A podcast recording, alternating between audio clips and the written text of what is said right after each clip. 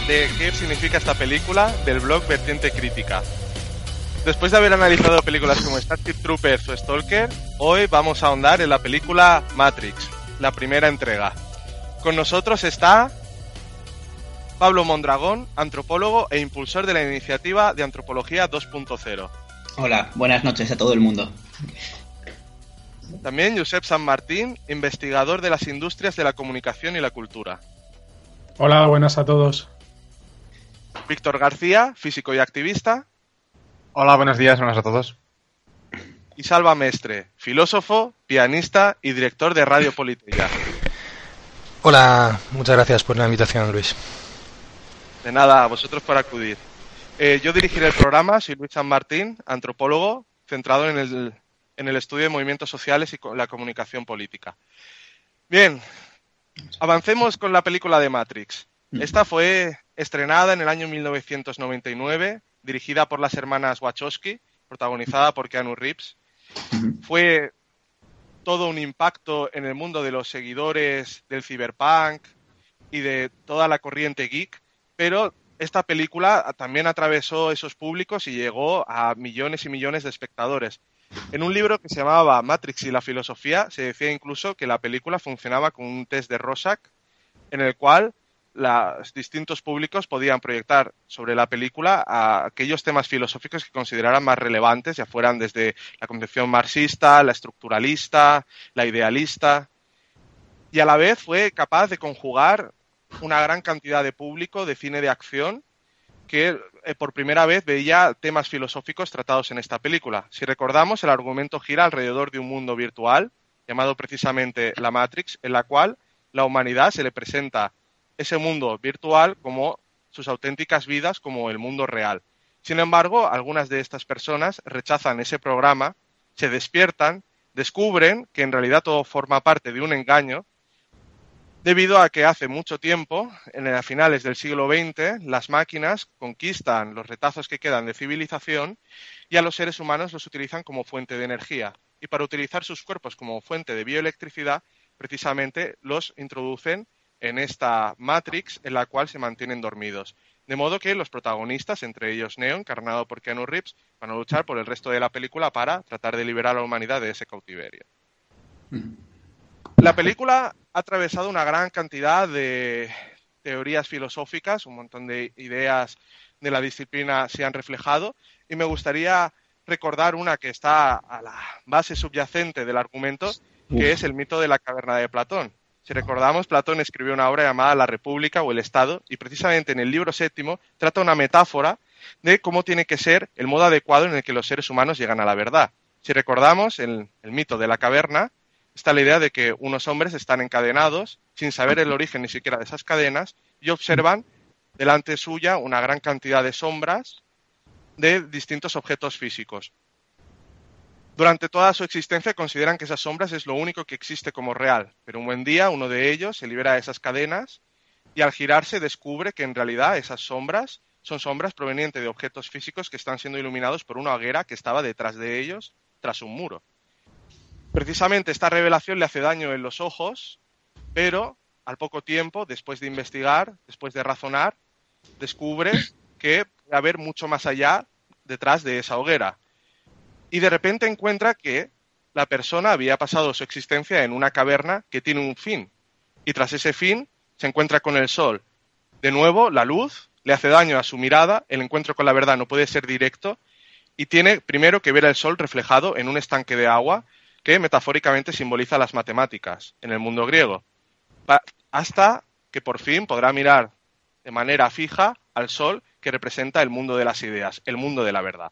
La caverna de Platón, este mito precisamente es el que introduce metafóricamente la noción de que la filosofía o la ciencia, como decía el mismo Platón, lo que se tiene que dedicar es a separar la opinión, que está basada en las formas, en lo que se muestra a primera vista como lo visible, de lo que es la verdad, que es algo que está mucho más allá de lo visible, que es algo que está mucho más allá de lo que captan los sentidos, que son las propias ideas. Y precisamente esta idea también está en Matrix, siendo la propia Matrix esas sombras de la caverna de Platón que mantienen a los hombres ignorantes, incapaces de construir un régimen político que esté asentado en la verdad. Y precisamente, ¿qué hacen aquellos que se despiertan? Hacen lo que precisamente escribe Platón como es la dialéctica, volver a bajar a la caverna para liberar al resto de la humanidad, haciéndoles preguntas que ellos mismos no pueden resolver hasta que poco a poco las van resolviendo saliendo de esa cárcel que es la caverna. Y de hecho hay una frase en la película de Matrix que sintetiza bastante bien esta idea, que es cuando Neo ha sido desconectado de la propia red y mm. pregunta a Morfeo, que es uno de sus liberadores, ¿por qué me duelen tanto los ojos? Y Morfeo le dice, es que nunca los habías utilizado. Con esto abro el pie al resto de ponentes, precisamente para tratar cuáles son los temas filosóficos que están presentes en esta película. Hay otros temas políticos de corte epistémico que acercan a la disciplina de la filosofía y empezamos con Pablo Mondragón. venga. Bueno, eh, buenas noches, Luis. Eh, nada, eh, sinceramente la verdad es que me acabas de dejar un poco descolocado con toda la, la retaíla de análisis que has hecho. A ver, abordajes filosófico. Yo creo que a, fin de cuentas una de las cuestiones que se pone en duda en Matrix es hasta qué punto debemos hacer caso a nuestros sentidos eh, a la hora de, interpretar la, de entender la realidad, ¿no? O sea, es una, evidentemente es una cosa que subyace y es muy visible en una conversación.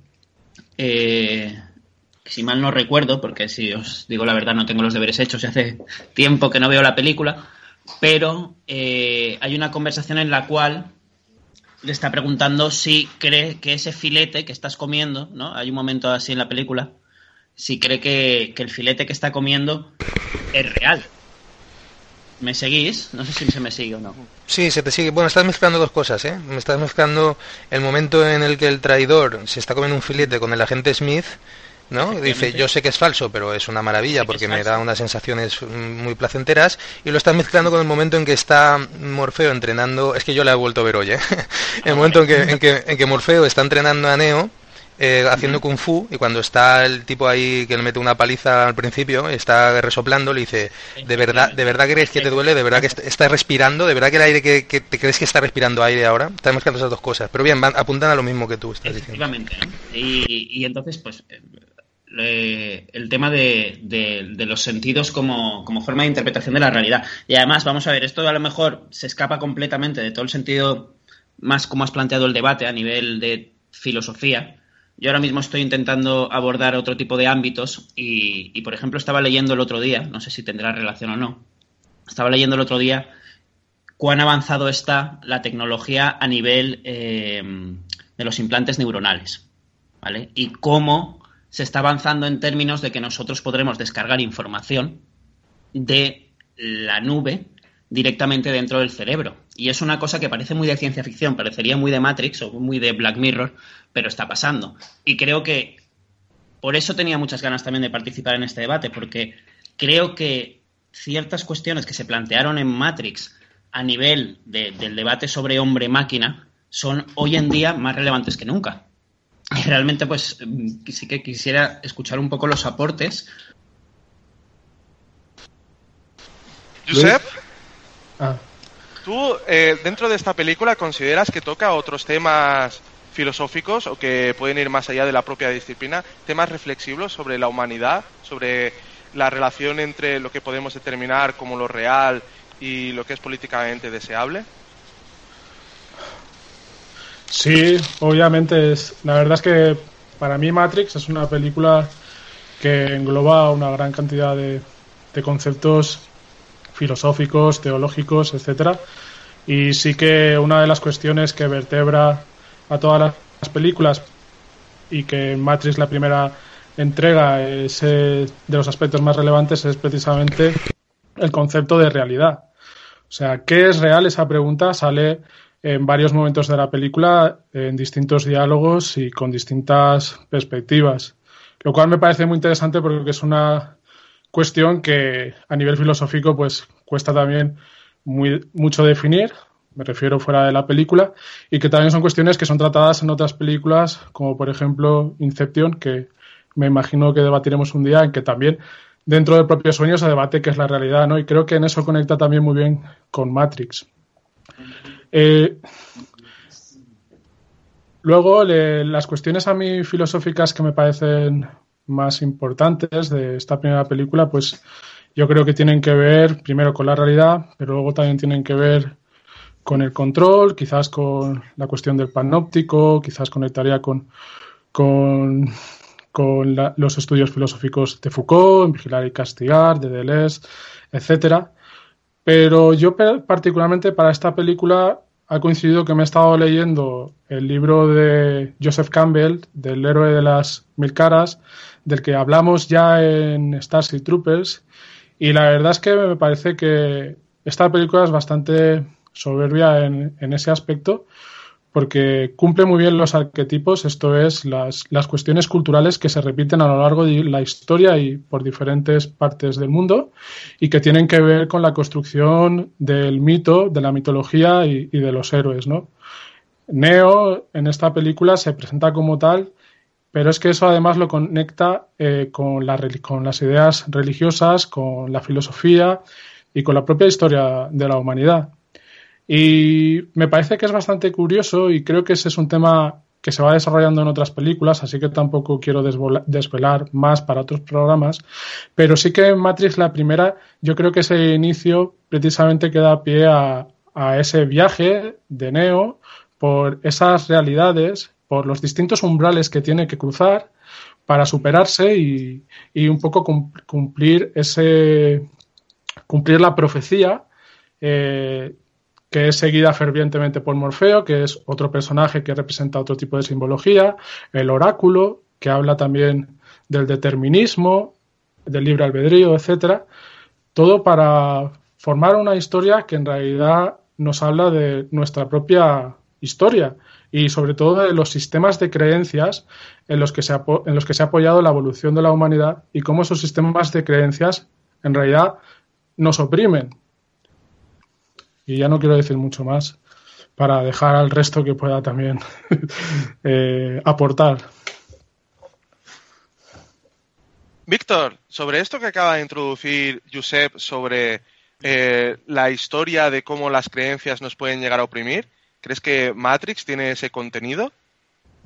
Sí, a ver, de hecho ha citado muy acertadamente, creo que la cuestión del, del determinismo y el libre albedrío, porque, es decir, es una pregunta ¿no? que muchas veces incluso científicamente se pregunta hoy día la, ciencia también. Es decir, hasta qué punto eh, eh, nuestras decisiones son fruto de, un yo que realmente tiene voluntad o somos un biocódigo que realmente eh, ya, está todo, digamos, si no todo de antemano, pero somos fruto de, digamos, de unas interacciones que no están, escapan fuera del control de, lo, que, de lo que nos pensamos que es nuestro yo, pero que realmente no decide, sino que es el yo eh, hay muchos, bueno, hay algunos eh, dentro de la psiquiatría, ¿no?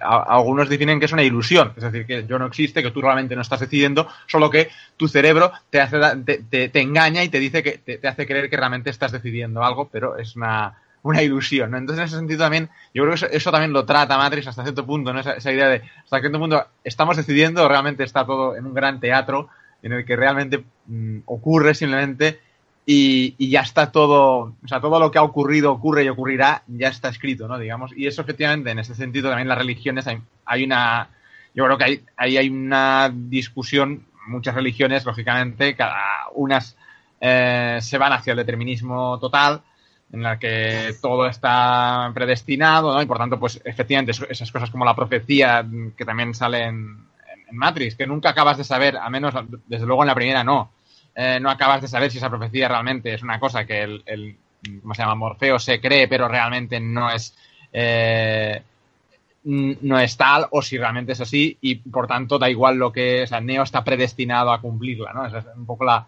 la ese, aspecto sale, ¿no?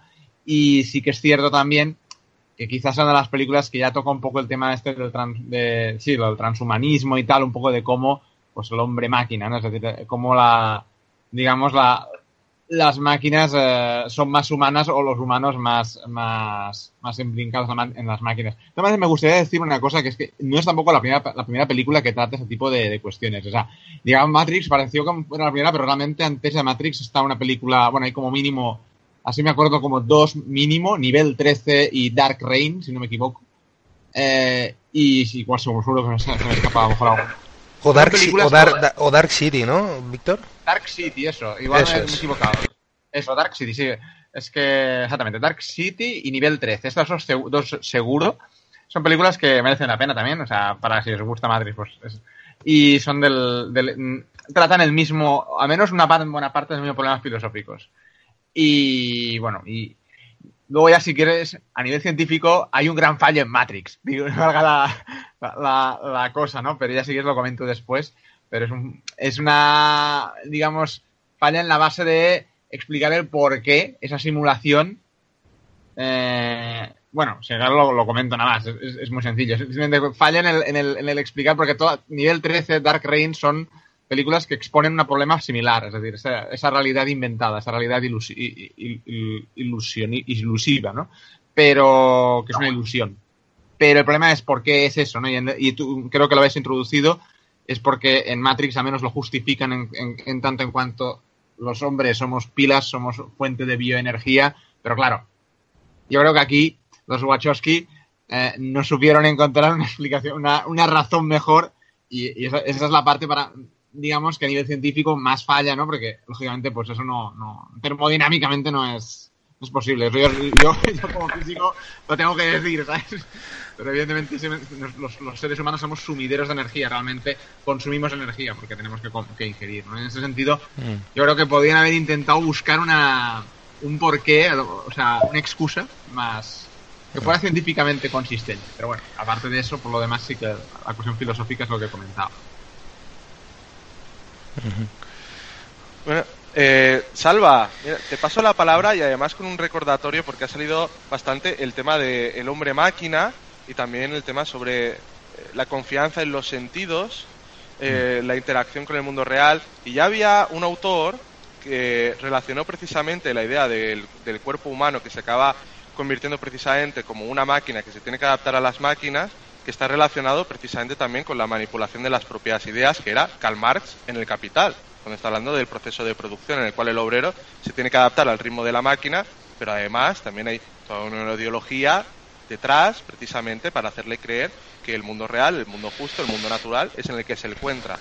¿Tú qué opinas sobre esta interacción de los temas que han tocado Víctor, Josep y Pablo?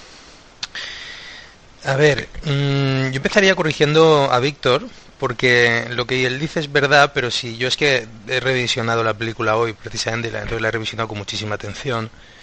Y en el momento en que explican el por qué los seres humanos son fuente de energía para las máquinas, eh, eh, sueltan un rollo de. Mm, utilizan la, vamos, la energía calórica del ser humano y tal, combinado con una forma de fusión. Claro, meten eso, que sirve como un comodín, ¿sabes? Que tú dices, bueno, combinado con una forma de fusión.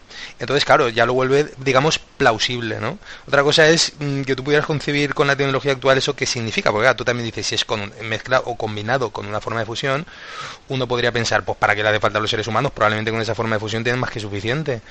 Pero bueno, lo que deja ahí como un comodín que, que, lo hace plausible y ya está. Con lo cual está salvada, eh, en, sentido estricto y en todo rigor, esa objeción que ponía Víctor. En primer lugar, esa acción. En segundo lugar, mm, de todo lo que se ha dicho aquí, yo, yo voy a apuntar a otro lado. Es decir, para mí, Matrix es una. Es una. ¿Cómo decirlo? Es una alegoría de un, proceso de liberación o de iluminación. Para mí, Matrix está cargadísimo de esoterismo y está cargadísimo de, de toda esa tradición esotérica Mm, muchísima simbología hermética y muchísima psicología transpersonal y, muchísima, muchísima, digamos, religión oriental. Hay muchísimo de religión oriental, hay muchísimo. Y para mí es un viaje iniciático de, del héroe, que antes lo ha apuntado Josep. Fijaros que, Neo es, es, un poco un tontainas, es decir, bueno, es un tío muy listo, porque, a ver, es un, programador de software en una empresa muy importante. El tipo es un, es un hacker, ¿no? Es un hacker hace sus trapicheos porque vende software pirata y todas esas cosas. Es un tío como, como rebelde, pero dentro del sistema, es un tío inteligente en tanto que intelectualmente, pero es un poco tontaina en el sentido de que mm, se resiste, él no quiere que le mareen, no, tiene, en realidad no es un tipo valiente, no lo parece. Cuando sale a la ventana con el teléfono, dices, tío, eres, pocos huevos tienes, ¿no? Te acojonas enseguida. Hay otro momento en que no me acuerdo ahora, que también dices, joder, qué poca... Y eso me recuerda a Castaneda, por ejemplo, que quien lo haya leído recordará que en un momento dado el, maestro de, de, Castaneda le dice algo así como que los voluntarios no, no son aceptados en el camino del conocimiento. Es decir, que el que va al camino del conocimiento voluntariosamente se no sirve para nada, se quiebra la primera y que los que realmente valen son los que se resisten. y que a esos el maestro tiene que engañarlos y tiene que, que, hacerles trampas para atraparlos, ¿no? Porque eso, pero esos son los que valen. Y no sé eso hasta qué punto encaja con lo, de, con lo del camino del héroe que han apuntado antes Josep y que, y que el compañero Álvaro nos comentaba en Star Troopers, ¿no? Yo creo que eso se da aquí. Es decir, hay un, por decir sucintamente, el viaje de Neo es el de una persona que no sabe muy bien quién es y vive en la duda y que acaba, digamos, afirmándose a sí mismo. Hay varios hitos a lo largo de la película que pues, te permiten seguir este camino. Por ejemplo, cuando está en el oráculo, con el oráculo, eh, le, tiene ahí en la cocina la señora la cita del oráculo de Delfos. El conócete a ti mismo. Y toda la conversación con el oráculo de Delfos, o sea, perdón, con el oráculo de Delfos, gira en torno a la falta de seguridad en sí mismo. Es decir, él no se cree a sí mismo como elegido. Entonces, en la medida en que el oráculo ve que él no se cree a sí mismo como elegido, pues le dice que no es el elegido. ¿no? Y ahí básicamente lo que te están diciendo es, tú eres lo que decidas ser. Y ahí hay un alegato contra el determinismo claro. Porque, insisto, para mí esto es una alegoría de un viaje iniciático de liberación hacia la iluminación. Liberación o iluminación, que serían conceptos a discutir que no necesariamente son lo mismo. Eh, luego, eh, para seguir, digamos, hitos que marcan este recorrido y hacer dos o tres que queden claros, llega el momento en que Neo se encara con el agente por primera vez. La primera vez es que esquiva las balas y cuando esquiva las balas es porque va a rescatar a Morfeo. ¿Y por qué va a rescatar a Morfeo? Porque está convencido de que él no es el elegido y por tanto Morfeo pasa a ser más importante que él. ¿no? Entonces, en el momento en que él es capaz de entregarse por una causa que le trasciende, entonces es cuando emerge el elegido, ¿no? Eh, en, la, hazaña que, ejecuta rescatando a Morfeo. Y después de eso, cuando le persigue, eh, el siguiente hito importante es cuando le persigue el agente Smith, en, la estación de metro y en lugar de echar a correr se da la vuelta y lo confronta, ¿no? Dice, y entonces cuando Morfeo dice, está empezando a creer en sí mismo. Y al final de esa batalla, o sea, de esa peleita que tienen ahí en el, en el metro, están, eh, cuando Smith lo agarra, le mete una paliza, lo deja medio atontado y lo, y lo, y lo pone en la vía del tren para que lo, para que lo atropelle el metro, en ese momento le dice, señor Anderson, no sé qué le dice, ¿no? Le dice señor Anderson. Y entonces Neo dice, yo me llamo Neo. Y en el momento en que se afirma en esa nueva identidad, es cuando saca fuerza de donde se sabe dónde, eh, tira para arriba, se deshace del, de la gente y el, y el metro arrolla a la gente y no a él. En ese momento ya está eh, creyendo en sí mismo, digamos, ya está prácticamente en, situación de, de ser un liberado. Para mí ese, camino se da a lo largo y lo enlazaría con otro elemento clave, que es el elemento Trinity. Trinity es, eh, pues, está claro que antes, mm, Luis, has comentado que, los hermanos Wachowski, o las hermanas Wachowski, que han cambiado de sexo, eh, fueron maestras porque congeniaron muchas cosas y congeniaron el, el ser capaz de hacer un producto de Hollywood muy taquillero, con unos mensajes milenarios incluso, y muy profundos, ¿no? Y entonces la figura de Trinity es como, como la parejita, ¿no? Es decir, el elemento amoroso y romántico de la película. Y eso es verdad. O sea, eso, eso lo combinan muy bien, porque eso es muy resultón y funciona. Pero hay lecturas más profundas de eso. Eh, Trinity como el elemento femenino, que aunque esté a lo mejor planteado eh, heteropatriarcalmente, pero de una forma muy suave, porque Trinity es una, es una mujer de armas tomar. Eh, no depende de nadie, es, es, letal, la película empieza con ella, de hecho, demostrando de que es capaz dentro de Matrix.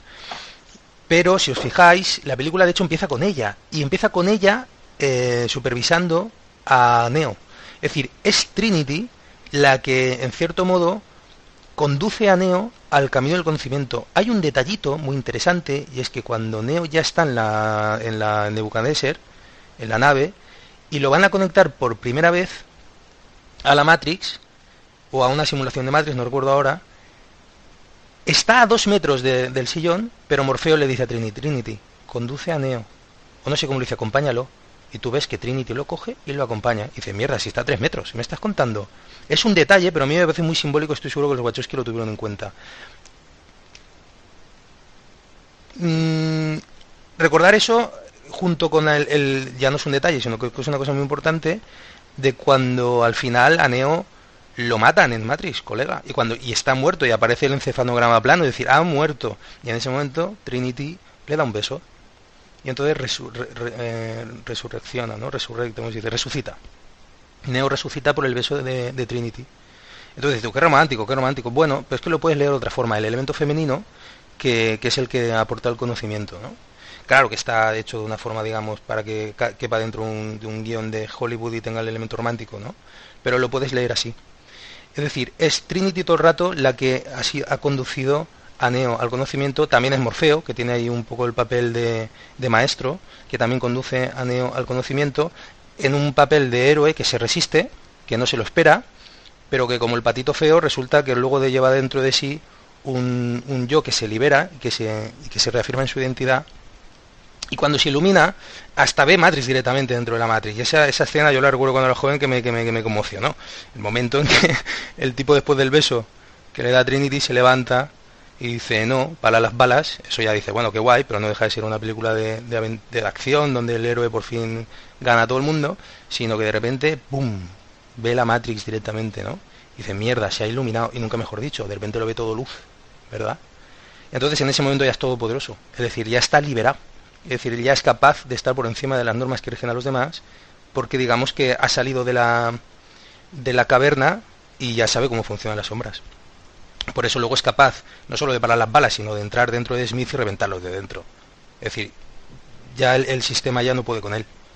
Y, ya está, ¿no? Eso es un poco las claves que a mí me parecen más importantes. Luego hay muchos detalles, ¿no? Por ejemplo, cuando, cuando al principio de la película eh, le entra Morfeo por el, por el ordenador y le dice la Matrix te posee y knock knock entonces en ese momento pum pum le llaman a la puerta y aparece el, que va a comprarle el software pirata y además le había dicho sigue al conejo blanco ¿no? en, la pantalla de ordenador y el conejo blanco es un tatuaje que lleva la pareja de, del tipo que va a comprarle el software pirata ese tipo le dice eres mi Jesucristo particular ¿no? en el momento en que le vende el software ¿no? entonces ahí también hay un hay un guiño hay un guiño de cómo e, es el llamado, ¿no? es, es el elegido para, para liberar a la humanidad.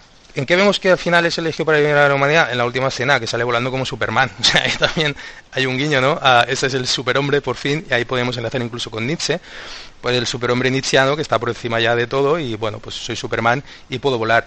Nietzsche también tiene el, Zaratustra, que también es el sabio que, se pierde por ahí y cuando encuentra la luz vuelve a la plaza del mercado, ¿no? A, iluminar a los demás. Y bueno, básicamente podría decir más cosas, pero eh, creo que he hablado suficiente.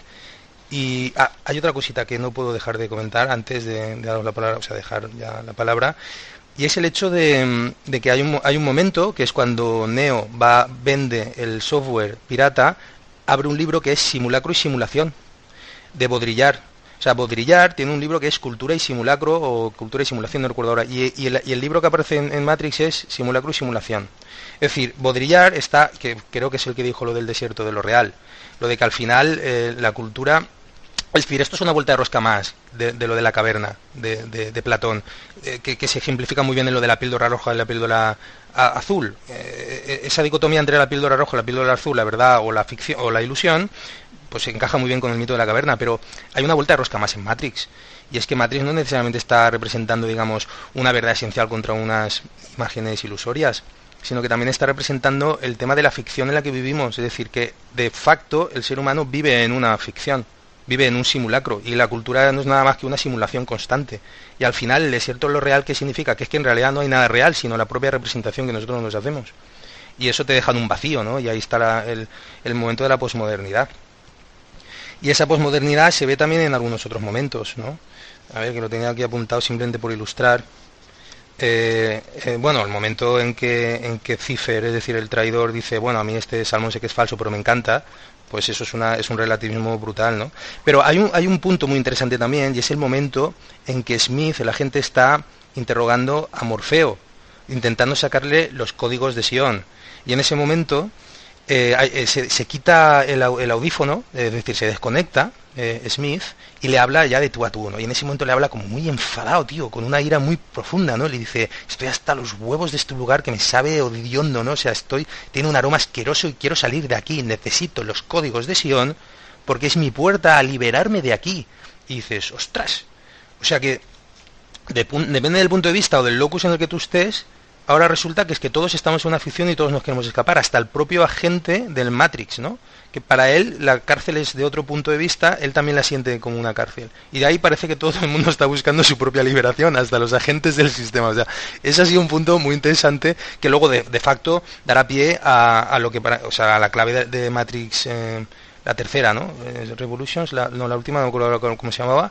La tercera de Matrix eh, lo define ese punto, o sea, el, momento ese en que dice eso Smith y que luego Neo revienta a Smith de dentro, ¿no? Con lo cual luego en la tercera eh, Smith será el antineo, el anti-yo, y ahí hablaremos ya de Jung y, serán otras historias. Pero bueno, básicamente lo, quiero dejar ya ahí. A mí, eh, las claves de, Matrix para mí están en eso, por supuesto, que luego hay muchísimos análisis de física teórica que puedes hacer, muchísimos análisis de antropología, de neurología, de robótica, pero para mí todas esas cosas son contextuales. Es decir, para mí eso es el modo en que se ha actualizado en un lenguaje cinematográfico del siglo XXI, bueno, eso fue siglo XX, era el 99, ¿no?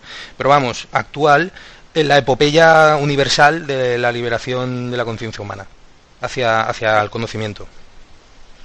Pues a ver si lo tratamos en las siguientes rondas. Yo, un poco recogiendo el guante de lo que has comentado, Salva, eh, haciendo algo de malabarismos con los nombres de los personajes que salen en la película, si nos centramos en el protagonista, interpretado por Keanu Reeves, vemos que tiene dos nombres, no solo uno.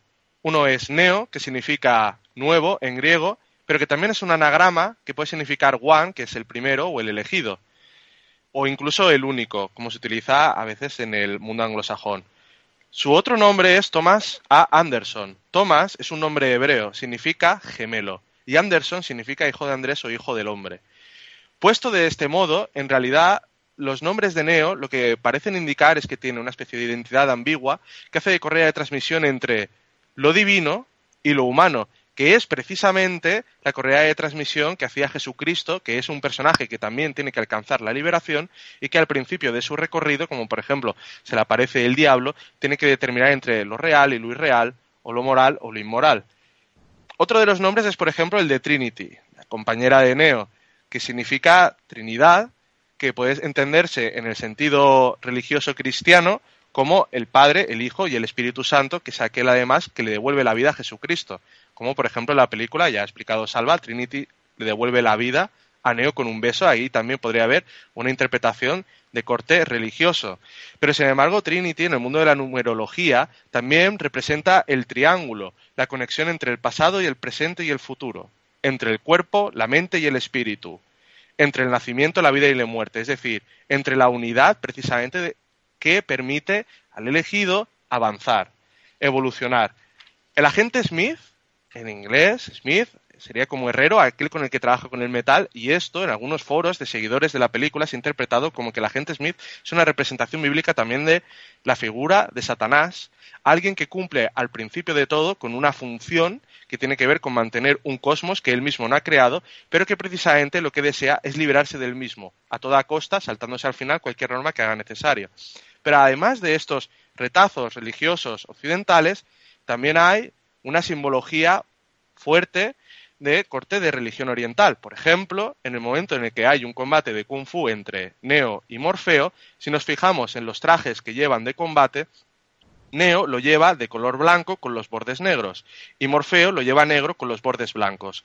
Puestos en un plano en el que tú ves uno frente al otro, eso también podría interpretarse como el símbolo del Tao, el símbolo del yin y el yang, que precisamente representa la interacción entre la oscuridad y la luz, la pasividad y lo activo, la absorción y la penetración, lo femenino y lo masculino. Y precisamente en el taoísmo creado por Lao Tse, está la concepción de que los contrarios no son como realidades o verdades que se enfrentan entre sí, sino que hay un tercer elemento que es la conciliación de estos dos polos opuestos que hacen conformen una unidad. Es decir, lo que es opuesto, en realidad, forma parte del mismo proceso. Esto, claro, nos lleva a una cuestión. ¿La figura de Neo es una figura religiosa? ¿Es una figura de salvación? Salva antes ha introducido la noción de cuando Neo es consciente de que él mismo tiene el poder, por ejemplo, de alcanzar el mundo de las ideas de Matrix, el mundo de los códigos, y tener poderes que no tienen otros seres humanos que están atrapados en la Matrix. Y por tanto, de esa capacidad de leer el código también se deriva su capacidad de poder salvar a la humanidad. Pero claro, ¿realmente está salvando a la humanidad? ¿Es una figura religiosa? ¿O es una figura política?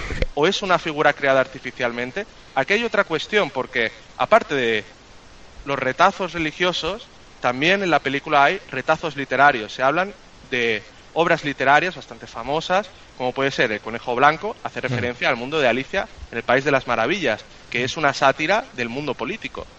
Y precisamente cuando Neo se toma la pastilla para despertar al mundo real, pregunta, ¿qué me está pasando?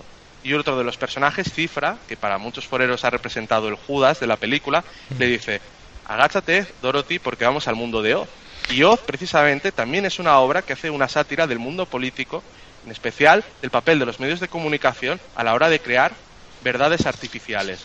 Entonces, Neo, ¿en qué posición está por ejemplo, frente a estas simbologías que se nos despliegan en la película. Eh, también también ¿qué está tiene los otros personajes? También está el espejo. Eh, en esto que estás hablando de Carol Lewis, cuando cuando sale de Matrix eh, pasa a través del espejo también. Entonces, exactamente lo del espejo. Y tú, por ejemplo, Josep, ¿tú qué opinas? ¿Qué papel tiene aquí los personajes de Neo y los que le rodean?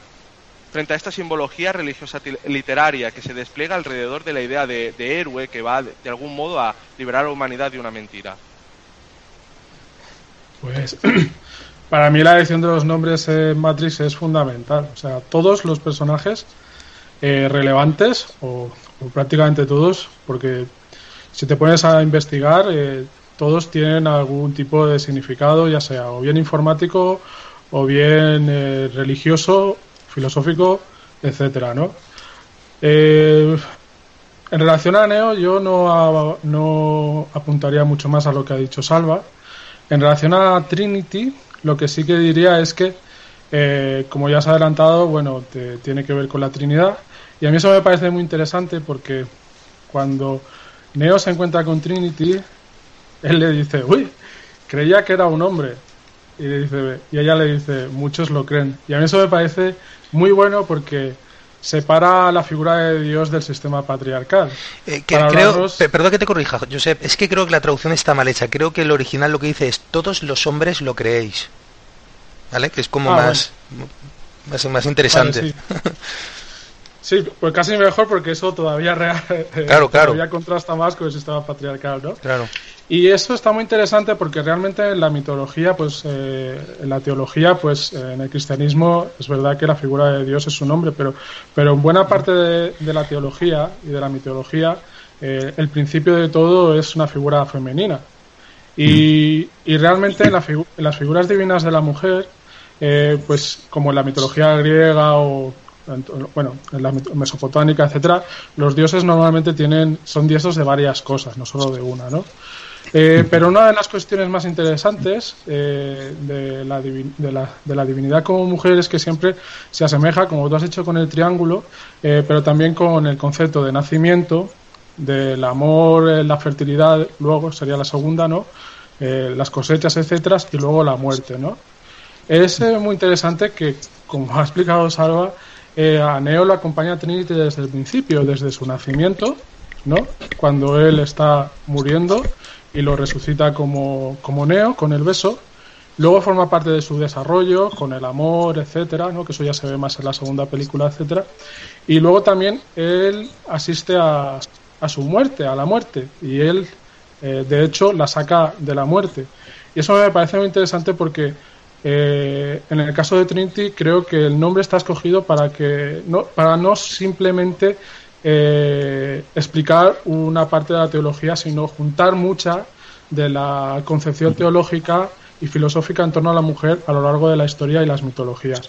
Algo que también me parece muy interesante porque me voy a remitir mucho al libro de Joseph Campbell, lo siento, pero es que realmente esta película está hecha muy adrede para ese libro porque también, como ya, no sé si en este programa en otros, eh, me dará tiempo a explicar, eh, también es una forma de criticar nuestros sistemas de creencias. Eh, en, el sistema, en el libro de Joseph Campbell, la figura de la, de, la, de la mujer, de la diosa, es una de las figuras más fundamentales que hay en todas las historias de la mitología. También la figura del padre y la del amor.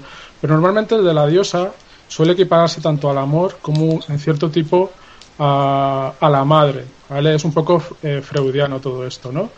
Eh, pero en la historia, la película de Matrix, esa, eso funciona de manera dual. Está tanto en Matrix como en el oráculo.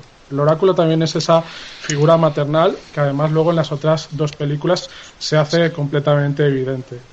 Y, y sí que es verdad que Neo es, eh, realiza todo este camino, respondiendo también a lo que decía Salva, eh, él, él duda, claro que duda, y necesita un maestro. Pues en los arquetipos de Campbell el maestro es una figura fundamental, que es la que es la figura que enseña a, traspasar los distintos umbrales a los que se tiene que enfrentar Neo. Eh, eh, hay, un momento en la película, voy a complementar en cinco segundos lo que acabas de decir, en que Morfeo le dice a Neo, yo solo te puedo mostrar las puertas, pero eres tú quien debes cruzarlas, ¿no? Exacto. Pero y eso además se repite, luego se repite en la segunda película cuando llega al, cuarto del arquitecto, que tiene que atravesar una puerta para ver al arquitecto hmm. y luego tiene que decidir entre dos puertas. Hmm. Es constante, atraviesa hmm. umbrales, pero eso en la historia de la mitología es siempre así. Todos los héroes tienen que atravesar distintos umbrales que tienen que tener cuestiones eh, de tipo existencialista, eh, de tipo moral o teológico, y una vez lo superan son mejores que antes, ¿no? Y tienen más capacidades hasta que se pueden enfrentar a, sus, a su propio padre, que es el arquitecto, hasta que ya son dioses, por decirlo de alguna manera. Eh, hay una cuestión muy interesante aquí, y es que Neo duda, ¿vale? Pero es que todos dudan. Y esa es una de las cuestiones más relevantes de la película, de la trilogía de Matrix en realidad, que en la primera está sugerida y es debate central de la segunda película. Eh, el éxito de Matrix no es crear el orden perfecto, porque como ya dice Anderson, con el orden perfecto todos morían, sino una sociedad, un mundo en el que las personas crean que tienen elección. Esa elección solo la pueden tener a través de la duda. Si actúan en el plano lógico, eh, no existe la elección. Y eso está destinado a fracasar, según el universo que plantean en Matrix. De hecho, el oráculo, que parece que es una figura que determina las acciones, en realidad lo que hace es eh, plantear dudas, quizás de una manera bastante intencional y determinando, de eso ya hablaremos, porque ahí sí que eh, tiene, hay unas, unas grandes reflexiones en relación a lo que es la determinación, en relación a lo que es la programación informática. Eh, el oráculo les dice cosas y ellos reaccionan de determinada manera. Algo que luego Merovingio en la segunda, en la segunda entrega hace también una serie de reflexiones que son brutales a este respecto. Entonces digamos que el elemento fundamental eh, para que las personas no mueran en Matrix y para que eh, tengan la capacidad de evolucionar es que eh, la intuición sea una de sus cuestiones definitorias. Y en la intuición solo puede funcionar si hay duda, porque si no ya lo sabrían directamente. Luego, quería responder también a una de las cosas, la excusa de por qué están conectados a la matriz para recoger energía. Eh, yo, en las películas eso no se responde. Eh, a mí también me parece un poco extraño toda esa forma de conexión y sí que es verdad que con lo que ha dicho Salva se podría responder, que tiene una forma de fusión. Pero yo he llegado a mi propia interpretación que puede estar equivocada o no. Si ves Animatrix y ves todo lo demás, los que realmente son hostiles en el, ante las máquinas son los humanos antes de llegar a ese universo. Las máquinas, digamos, que tienen siempre la intención de formar una civilización en que puedan estar integradas las máquinas y los humanos, pero son los humanos los que reiteradamente eh, socavan las capacidades de las máquinas, los que les lanzan bombas atómicas, emprenden guerras contra ellas, etcétera. pero da un poco como que a entender que las máquinas hasta cierto sentido tienen mayor, eh, mayor más respeto por los humanos que los humanos por las máquinas. Hasta el punto de que en Animatrix se dice que era inevitable que al final hubiera una simbiosis entre las dos porque las máquinas habían focalizado toda su vida a intentar entenderse con los humanos. No lo dice exactamente así, pero más o menos, ¿vale? Igual es una interpretación mía. Pero hay otro elemento eh, que me parece muy importante que habría que sumar a esto, y es que hay distintas interpretaciones, no sé si las habéis visto en la red, que dicen que en realidad cuando Neo despierta, en la segunda película lo que despierta es a otra realidad, eh, que también sigue siendo la Matrix. Bueno, yo en esa no creo especialmente. Creo que él despierta, pero tiene poderes que le ha conferido a la Matrix para interferir en el mundo, en el mundo real, en el mundo de las máquinas. Y entonces es cuando él puede interceder y cambiarlo todo, ¿de acuerdo? Entonces digamos que hay un universo que está creado para controlar a los hombres en la Matrix y luego está el universo externo donde está Sion y todo lo demás. Las máquinas, yo no sé si tendrían la posibilidad de eliminar a todos los humanos o no, pero parece entender que acabar con todos humanos no es algo tan fácil y que la vida se abre paso y todo eso. Pero para controlar a esos errores que se despiertan, en la Matrix y que inician la revolución porque no aceptan ese sistema, qué mejor que tener a todos los humanos conectados para a través de las personas conectadas incidir en los que no están conectados. Eso yo creo que tiene mucho que ver con las estructuras de poder en que nosotros vivimos ahora. O sea, ¿cómo se controla ahora la gente? Pues se controla, se intenta controlar a la persona que directamente, pero también controlando todo su entorno. Y eso lo vemos también con el control de las redes sociales que se está intentando hacer ahora.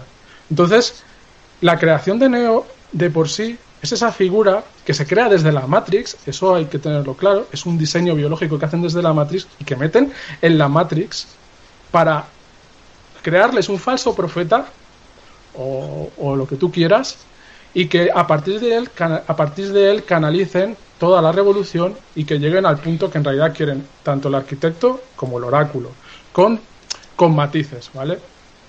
Entonces, yo creo que a lo mejor la conexión, esta es una interpretación a la que quería llegar, que es mía, la conexión de los humanos a esas fuentes de energías igual simplemente es una excusa, una excusa más para tenerlos conectados y controlar tanto a los que están en la Matrix como a los que están fuera de la Matrix.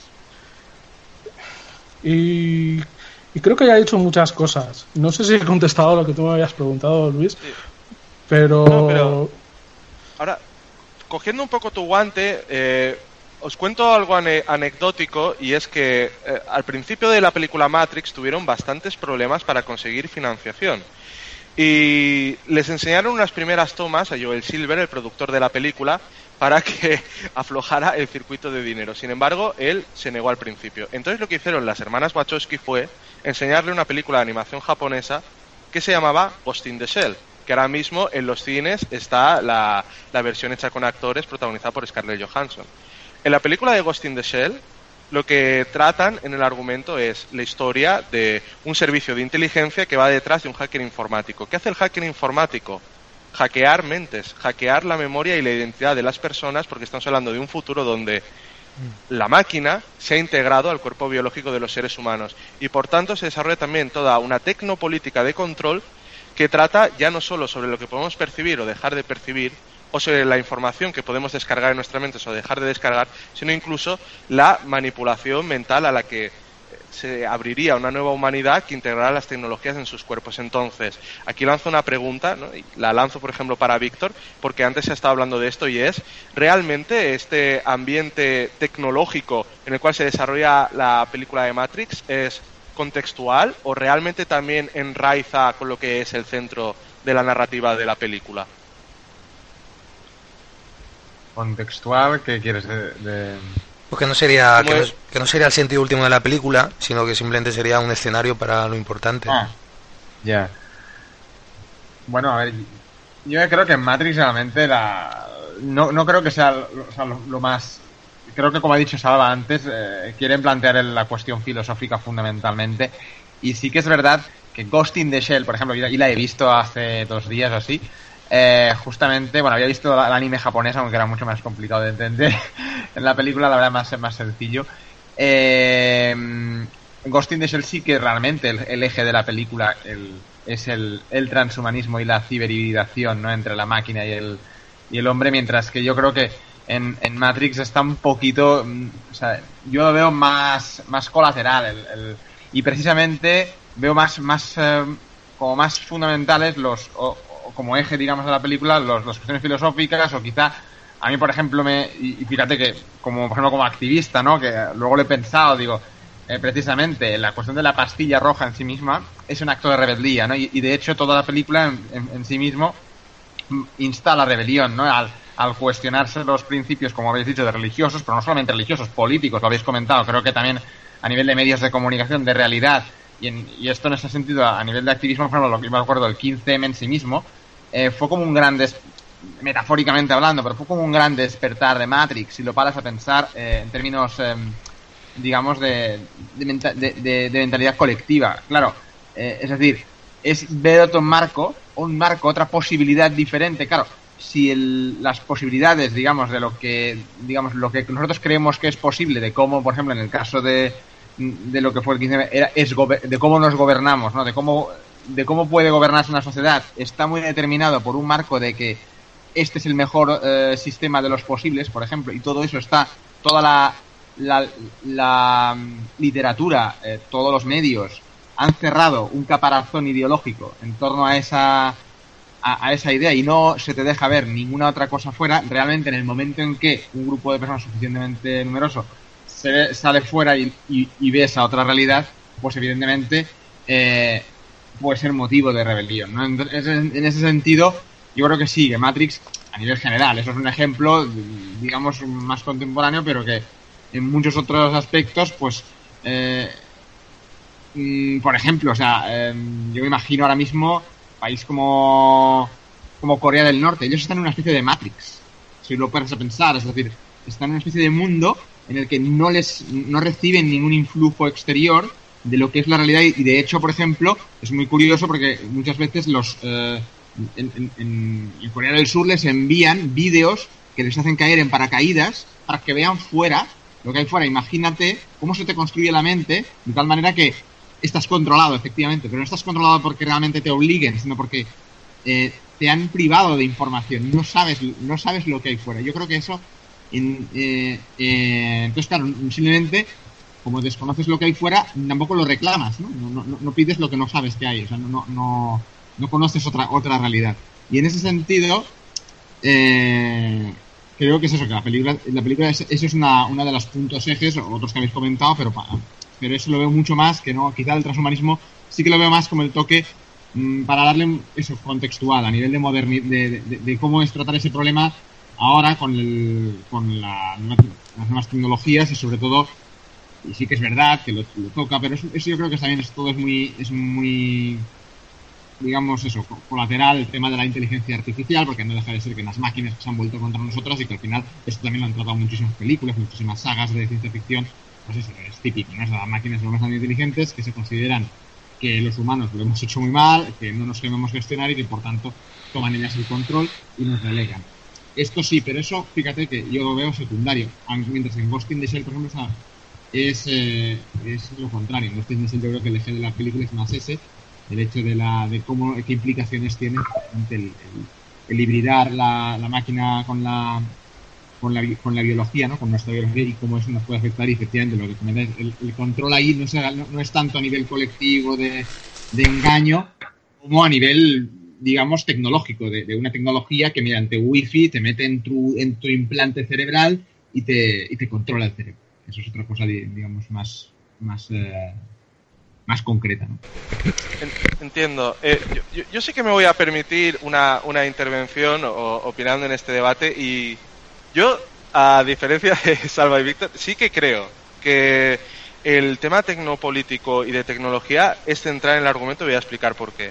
Antes Salva ¿no? explicaba muy acertadamente que la obra de Baudrillard simulacro y simulación aparece en un momento dado en la película, que es precisamente el libro donde Neo guarda sus programas informáticos y su dinero en la parte de la película que se dedica a ser un hacker.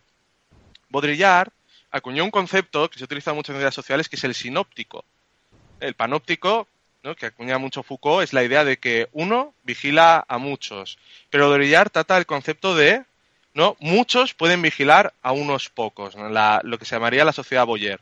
¿Y en qué se basa esta concepción? En que cuando muchos vigilan unos pocos, esos pocos se toman como modelos de lo que debe ser, por ejemplo, un ciudadano lo que debe ser una persona ideal a la que tú quieres imitar.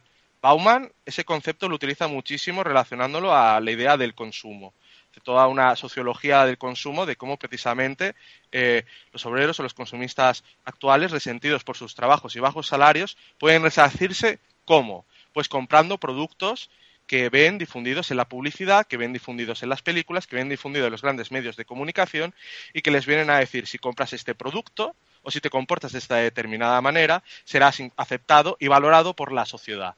Un poco eh, lo que se ha llamado la sustitución de la ética del trabajo por la estética del consumo.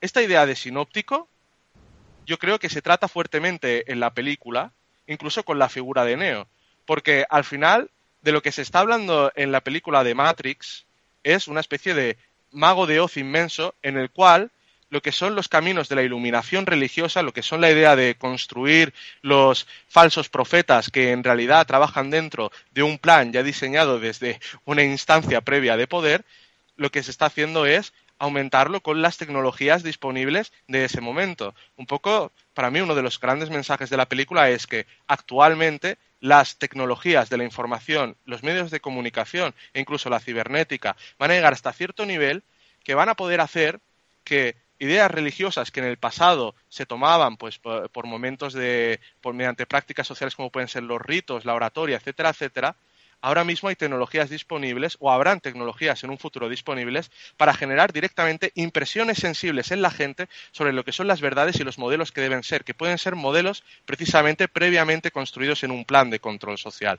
Y al final eso es lo que es Matrix, mediante la tecnología, la construcción de una falsa profetización que es la de un héroe como es Neo, que tiene todos los factores universales, el, héroe religioso, que también de alguna manera también tienen muchas corrientes políticas de lo que es el héroe revolucionario, que despertará a las masas y las liberará. Pero al final lo que tenemos es un líder que lo que los llevará es una reconciliación entre lo que parecían opuestos en una unidad cósmica previa. Es decir, porque al final la humanidad no gana la guerra. Al final lo que va a haber es simplemente unas tablas, una paz creada previamente. Y creo que esto es algo que ya precisamente se comienza a decir desde la primera película y donde la tecnología humana, como precisamente difusora de ideas previamente religiosas, de esquemas mentales que permitan controlar la rebelión, es fundamental. Sobre esto, Salva, por ejemplo, que creo que querías hablar, ¿tienes algo que comentar sobre lo que se ha estado mucho, mucho, mucho que decir. A ver, yo, mm, esto que acabas de plantear me parece interesantísimo. Lo voy a apartar, ¿vale? Voy antes a contestar algunas cosas que se han dicho y luego entro a lo que has planteado, que me servirá para ir al, al, al core de, de mi tesis, ¿no? En primer lugar, eh, Víctor ha dicho que en Corea del Norte están, están en una Matrix y yo le diría, coño, y nosotros también. Aquí la única diferencia es... Cuál... no, pero yo te lo he comentado porque, de hecho lo he comentado también nosotros, a nivel del 15M era una Matrix nuestra, ¿no? Pero sí, me claro. en Corea del Norte porque es como una Matrix dentro de la Matrix, es la, la, la submatrix. No, no, no, no, ya, ya, pero que no me has dejado acabar. Lo que, yo lo que iba a decirte es, claro, cada uno tiene su tipología de Matrix y su, su historia, pero, es decir, el tema sería, desde mi punto de vista que Matrix es el, el, ¿cómo decirlo? Este propio plano de existencia en el que estamos habituados como seres humanos, en sí mismo sería una Matrix si lo entendemos como como la crítica posmoderna lo hace. Es decir, si al final lo real es un desierto, es decir, al final no no no no no, no, no tocas fondo cuando buscas realidad. O sea, no tocas fondo cuando buscas ni realidad ni verdad. Y como no tocas fondo, al final dices, mierda, se me cae todo entre los dedos. Eh, la, distinción entre verdad y mentira ya no sé qué mierda significa. Si la ciencia no es capaz ni siquiera de encontrar el, elemento último, eh, la filosofía no es capaz de, encontrar el fundamento último, y la religión tampoco es capaz de darme eh, certezas últimas. Y entonces ahí es donde aparece el desierto, lo real. Dicho muy sintéticamente, claro. Entonces, cuando tú llegas a ese punto, básicamente llegarías a ese punto cuando te darías cuenta de que todo es una matriz porque la realidad del ser humano en sí mismo es una ficción, es un simulacro, es una simulación, es una construcción cultural en base a representaciones compartidas, por decirlo así, muy mal y muy rápido. Entonces, digamos que el estar en matriz sería algo consustancial, sería el elemento trágico consustancial a la existencia, ¿vale? Del ser humano. Entonces, ese plano de, de, de tragedia inherente y, e intrínseca a la existencia humana, te pone en un plano de situación en el cual si tú quieres narrar el, proceso de liberación, tienes que narrarlo contextualizándolo en, los términos en que acaba de decir Luis.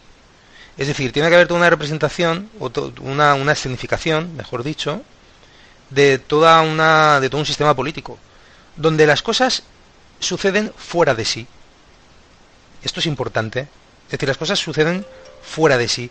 Por eso el, el, camino del héroe se explica en la, en la, historieta que nos cuentan desde ya hace mucho tiempo en la humanidad, las historietas de, los héroes y tal, son siempre en luchas externas. Jorge contra el dragón, ¿no? Por ejemplo. Es decir, tú haces una escenificación externa de lo que en realidad en última instancia no puede sino ser interno. Porque cuando te das cuenta de que al final lo real es un desierto, de que no hay hueso duro en ningún sitio, entonces lo único que te queda que es ese viaje iniciático interno hacia la liberación y hacia la iluminación. Que ahí a lo mejor hay un paralelismo que se puede establecer también de, retranqueo, o sea, de, de, resaca, con el mito de la caverna de Platón. Eres capaz de salir de esa caverna y ver el sol directamente.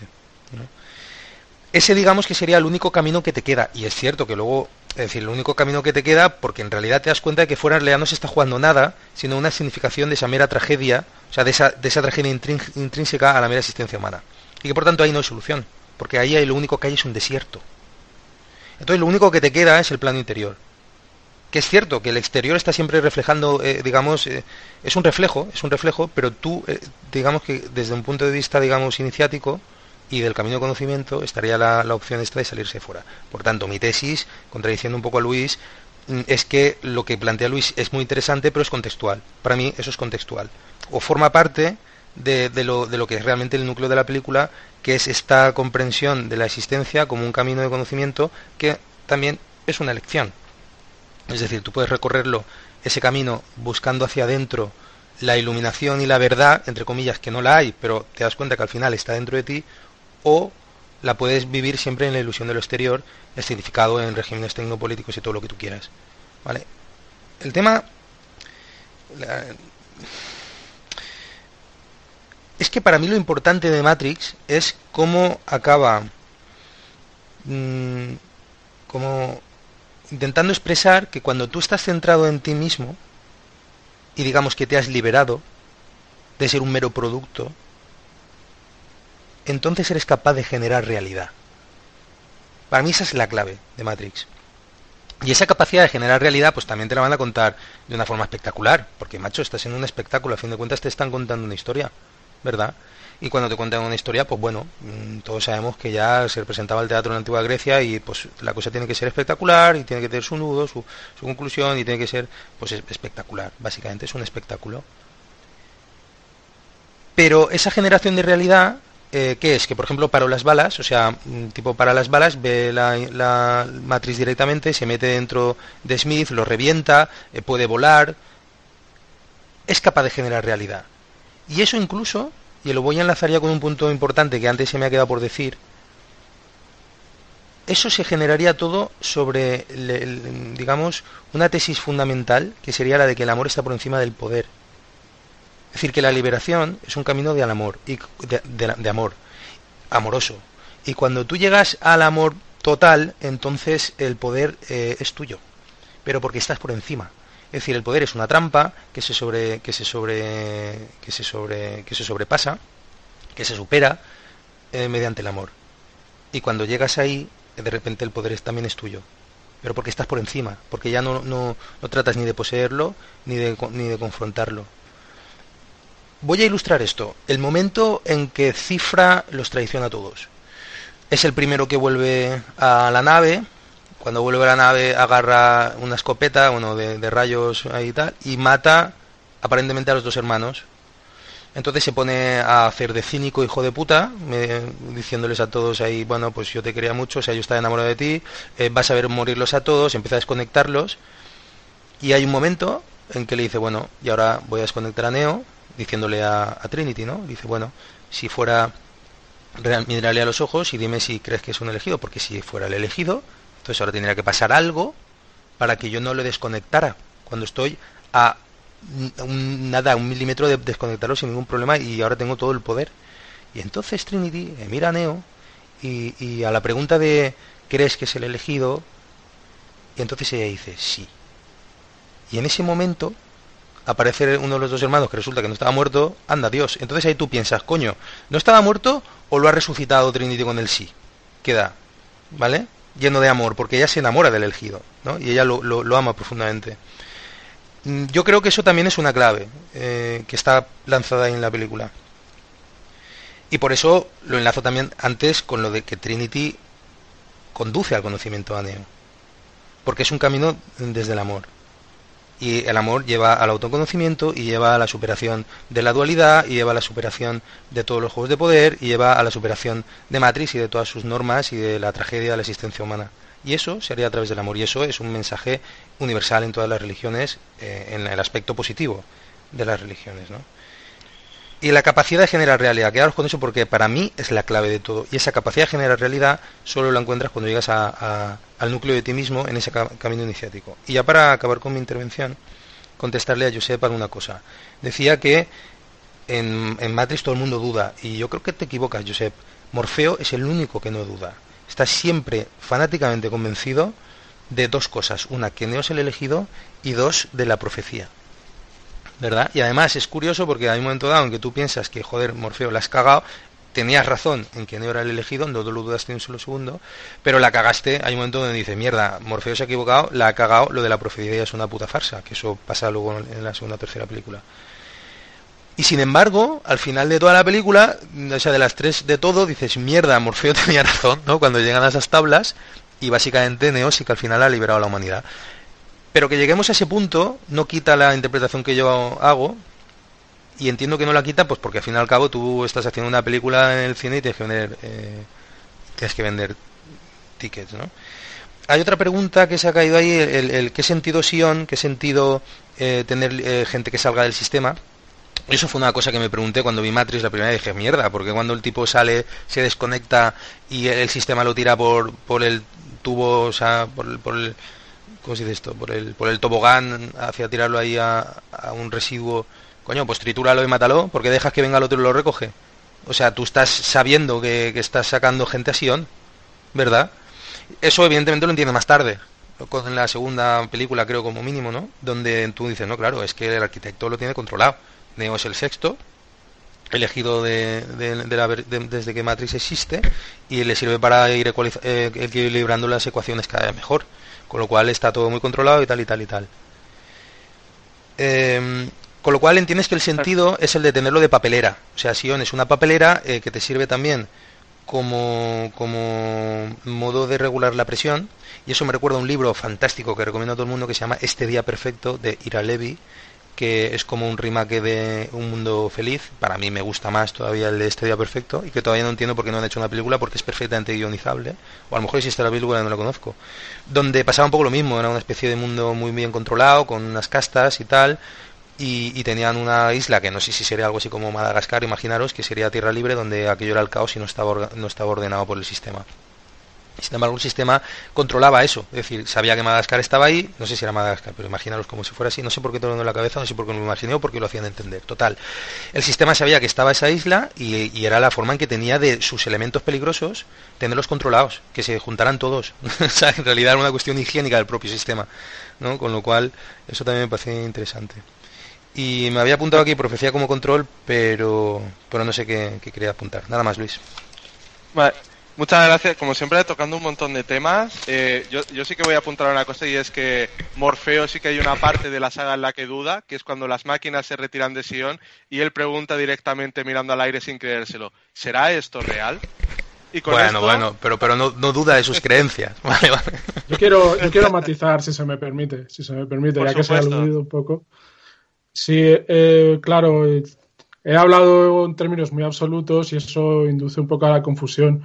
Eh, la segunda película, cuando el arquitecto le explica a Neo eh, por qué existe y todo, y todo aquello, ¿vale? disculpar que me vaya a la segunda película, pero es importante. Él dice que la cuestión de elección es una cuestión que funciona también a nivel de su subconsciente que no es una cuestión eh, que, claro, hay personas que pueden decidir eh, y, toman esa elección, dudan y toman esa elección, sobre todo los que se saben del sistema. Hay personas que pueden intuir esa decisión de salirse del sistema o no y no, y no toman esa decisión y, pueden incluso llegar a defenderla, ¿no? Como cuando entran en esa simulación de Matrix y Morfeo le llega a decir que hay gente que incluso se podría resistir a salir de la Matrix y lucharía por ella. Entonces, esa duda lo que funciona es a nivel de subconsciente también. Aunque Morfeo sea un fanático, porque Morfeo realmente simboliza el fanatismo. Lo que pasa es que es un fanatismo que nos parece muy bien, pero él cree, ¿sabes? Absolutamente y punto, y va por todas. Y finalmente sí que duda, ¿no? Pero es en la tercera película. Pero la capacidad de dudar, más que, que, puedan dudar, es que tienen la capacidad de dudar. Y simplemente el hecho de tener la capacidad de dudar ya les libera de ciertas constricciones.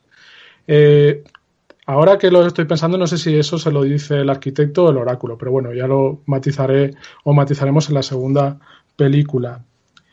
Y, luego quería otra cosa contestar, otra de las cosas que has dicho, Salva, y ya no me acuerdo. bueno, si queréis lo dejo así, porque si no. Si te acuerdas, si te acuerdas, dilo.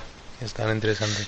A ver, era la duda de Morfeo ¿Y qué otras cosas habías hablado al final? ah, lo de lo del lo de Sion como, como la papelera del sistema. Ah, vale, vale, vale, vale. Perfecto, sí, creo que es importante. en Animatrix eh, salen cosas que apuntalan mucho las películas y vale la pena verlas porque además a nivel estético hay algunas que son una maravilla. Eh, una de las historias que cuenta es la de uno que despierta por su cuenta y sin ayuda que eso ya explica mucho. Porque mm. claro, se supone, porque se supone que Sion, según el Animatrix, y también está producido por las Wachowski, eh, podría haber sido creado originalmente, el primero al menos, eh, por estas personas que despertaran de manera eh, sin haber sido gracias a la intervención de otras personas. Ese es el error, de hecho, del que habla el arquitecto. Entonces, Sion podría ser creado por estas personas que inevitablemente se despiertan en la Matrix. Eh, entonces, eh, ese error sucede de manera analógica a la Matrix y de alguna manera hay que controlarlo porque si no controlas aquello, en, un momento dado pueden destruir todo el sistema, tanto desde fuera como desde dentro. Porque a mí esto es lo que más me parece más interesante y ya no me alargo más. Eh, un poco lo que sucede en Matrix es lo que sucede en la realidad. El problema del sistema no es que haya personas que despierten, sino que haya muchísimas personas que despierten, que pongan en crisis el sistema. Entonces, cuando eso se da, entonces cuando hay que acabar con los rebeldes. Y en Matrix sucede de manera eh, tajante. Mandan a los bichos esos y, se los y destruyen Sion y punto y pelota. Y también eh, eh, hacen un reload de todo, de todo Matrix. Hacen una actualización de todo Matrix. Que por cierto la hace Neo. Y ya con eso acabo. Eh, pero, a ver, a ver, a ver, a ver, a ver. Eh, solo, solo una cosita. Eh, es, que, es que el sistema de control de Matrix, es decir, cuando tú tienes gente que se te despierta espontáneamente, recuerda que lo tienes siempre en una cabina, metido en tu bao, ¿vale? Entonces tú puedes detectar fácilmente, ya estoy bajando muy a lo concreto, ¿eh? cuando tú detectas que un tío se te despierta, lo puedes laminar ahí directamente y, y, matarlo. O sea, el hecho de que tú aceptes que el tipo salga vivo de tu sistema y se vaya a Sion, lo estás permitiendo tú, con lo cual hay que asumir que, Matrix está permitiendo que los que despiertan se junten y que sobrevivan.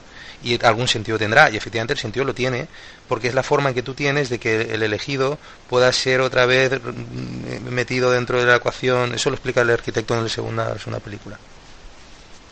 Nada más. Es cierto, es cierto, sí. Eh, ahí también tienes razón. O sea que sí. De mm. hecho, en Animatrix, la persona que, que resucita la matan directamente. Eh, no puede escapar. O sea que ahí sí que te tendría que dar la razón. Una, una cuestión, ¿no? Eh, vamos a cerrar esta ronda con Víctor. eh, hay una parte precisamente de la película de Matrix donde dicen, hubo una primera versión de Matrix que era un paraíso, donde no había dolor y donde los seres humanos podían hacer realidad sus sueños. Sin embargo, fue un auténtico fracaso. Se perdieron cosechas enteras. Si es tal como le explica la gente Smith cuando tiene cautivo a Morfeo. Y durante todo este programa de radio ha surgido mucho la cuestión de la duda y cómo la duda puede ser un paso para la iluminación o para la liberación. Aquí han habido distintas interpretaciones. Tú, Víctor, ¿qué te sugiere esta cuestión de que el ser humano rechazó un mundo que era perfecto, pero que sin embargo se supo adaptar a un mundo que era imperfecto? Pues la verdad es que es posible que, bueno, hay una hay un aspecto psicológico en, la, en el ser humano que es que realmente siempre eh, nunca estamos o nos cuesta estar conformes con lo que tenemos, ¿no? Siempre, digamos, hay una especie de, de, de idea de que el, digamos, el ser, el ser, humano siempre quiere más. Como siempre quieres más, pues obviamente, eso, eso lo, vemos con gente que es multimillonaria, por ejemplo, y, y, aún así dices, pero si tienes ya de sobra, si estás, no, no, y quiere más, y, y, y hace todo lo posible para, eh, normalmente, es decir, es muy difícil. Entonces, en ese, en ese sentido, no sé, un mundo en el que todo fuera perfecto sería un mundo en el que, en teoría, desde luego, para que fuera, o sea, es que eh, habría que definir qué es perfecto, porque ese es el, el claro, el, el, mundo perfecto en el que todo el mundo tuviera todo, ¿no? O sea, claro, sería algo así. Entonces, eh, si todo el mundo tiene todo, eh, todos son iguales, exactamente, porque todos tienen todo, por tanto, y nadie es superior a otro. Entonces, en ese sentido, probablemente no se satisfacen, eh, a lo mejor, eh, claro, el, solo hecho de, digamos, de, de, que no haya nadie que, que a lo mejor sea, sea, superior, pues igual no satisface todas las, o sea, digamos, tenga más que otros, ¿no? Al final eso es un poco, eh, no sé si, no sé si hay, digamos, hay ciertos, ciertas, eh, como somos seres sociales, ¿no?